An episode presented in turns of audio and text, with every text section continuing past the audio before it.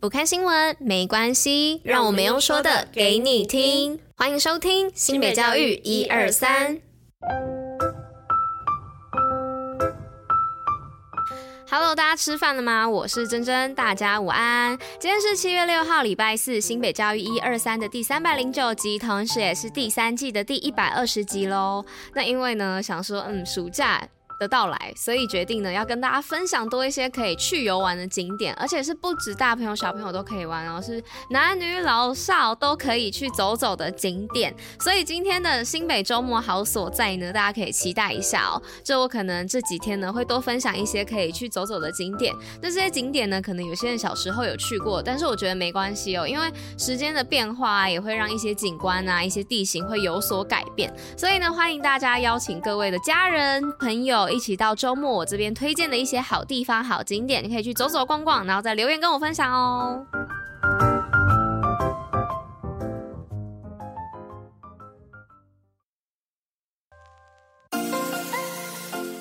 新北周末好所在。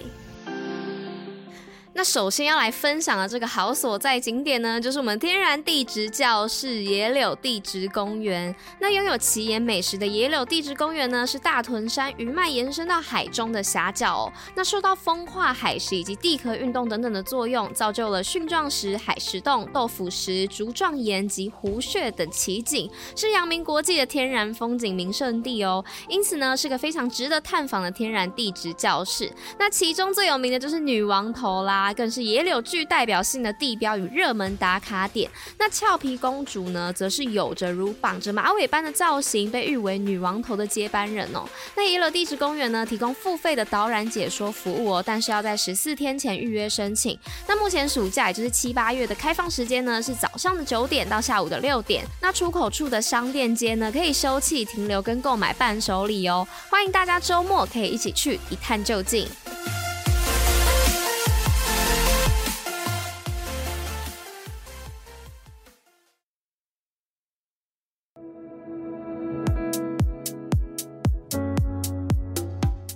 那来到了今天第一则新闻的部分呢，是要来讲我前几天有跟大家分享关于这个新北轻师生平台的部分哦，那就是暑假学习不中断，新北轻师生平台点数大放送。那新北市教育局呢，在今年推出放暑假任务，鼓励学生即日起到九月十号登入轻师生平台，连接五个活动平台完成任务，就可以获得加码的几点去的点数。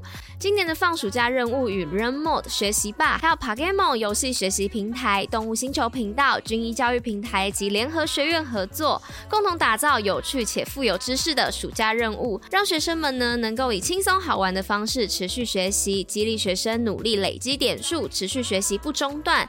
那几点去呢，可以兑换成教育局的各项小礼品，还可以兑换成 Super Point，再兑换成 Line Point、全家购物金、家乐福吉祥券、远百搜狗吉祥券等等，还有更多通路的底价券哦。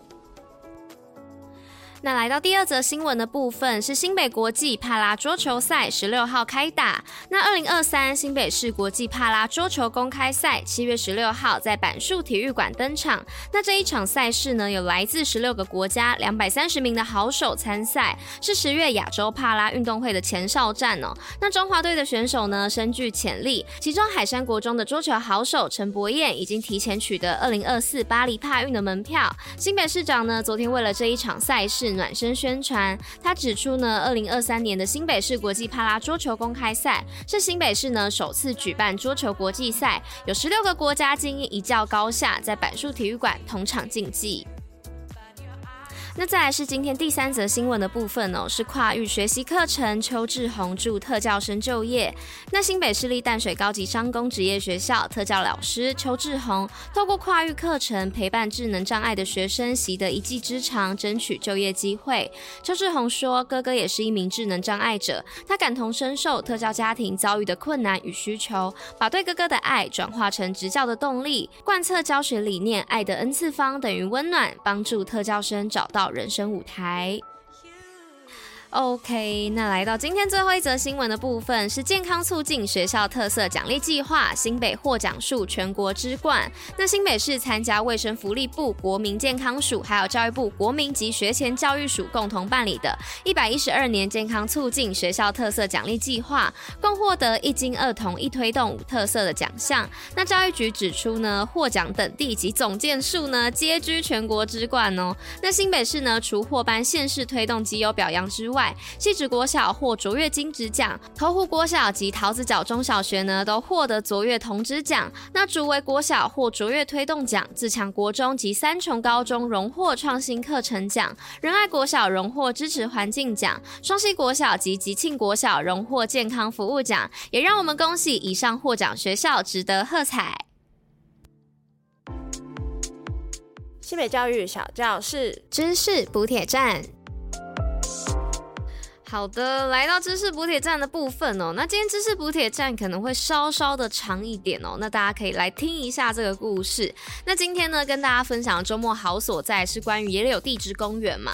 那我们就来聊一下关于这个女王头的部分哦。那女王头呢，就是在我们刚刚提到的这个野柳地质公园里面的一颗蕈状岩。那它其实在新北市的正确位置是在万里区的野柳里哦，所以才叫做野柳公园。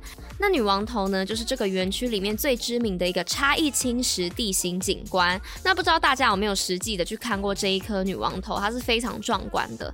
诶，那大家又想说，那它为什么会被叫做女王头啊？那其实是因为它的外形呢，宛如一颗凝视远方的女王。那颈部修长，那脸部的线条优美。那在一九六二年的时候啊，被当时是大学生的一位业余摄影师吴东兴拍下。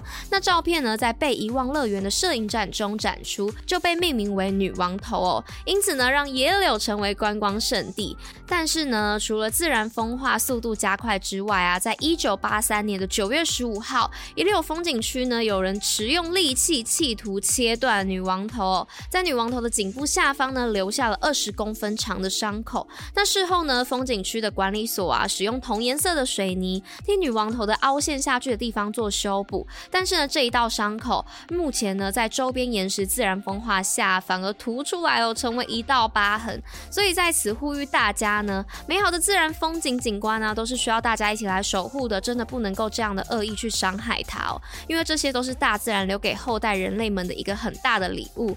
那其实呢，在保存的问题上啊，从一九九七年开始，就有人一直陆续在记录女王头的颈围哦，发现女王头的颈部呢，因为长期的风化侵蚀，那它的颈围呢，以每年零点二到零点五公分不等的速度在逐渐减少哦。所以呢，其研究人员以及教授们啊，都很努力的在维持这一颗女王头哦。那二零一三年的时候啊，女王头的颈部已经缩减到剩下一百二十六公分了，相较于二零零六年所测量的一百四十四公分啊，足足减少了十八公分哦。预测在未来啊，如果野柳林海风阵达七级阵风上，或是该区的地震瑞士规模达三以上，就有可能会断掉哦。因此呢，北关局啊就公开展开了一个公听会，收集各方意见及调查民众的意愿，假设民调显示五成以上民众赞成修复的话，就可以邀请到台大团队立即启动警围补强的加厚计划。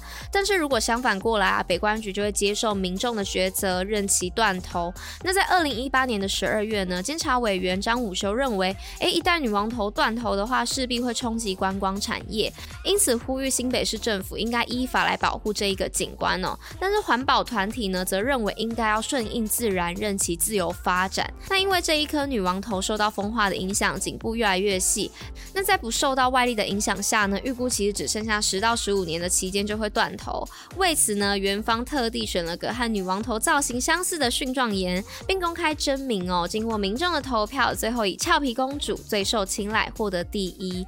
那这边呢，就是想跟大家分享一下关于女王头的故事，还有在周末好所在有提到这个俏皮公主哦，就是因为这样子而来的。那也邀请大家可以到场去看看啦。因为确实也不知道女王头还能维持多多久。那其实这些都是大自然留下来给我们的礼物。那也希望大家可以一起来做一个保护，然后呼吁大家不要再去做伤害以及破坏的一个状况。好啦，那以上呢就是今天跟大家分享知识补铁站的部分。那以上呢就是今天新北教育一二三的第三百零九集，就到这边啦。那我们明天见喽，大家拜拜。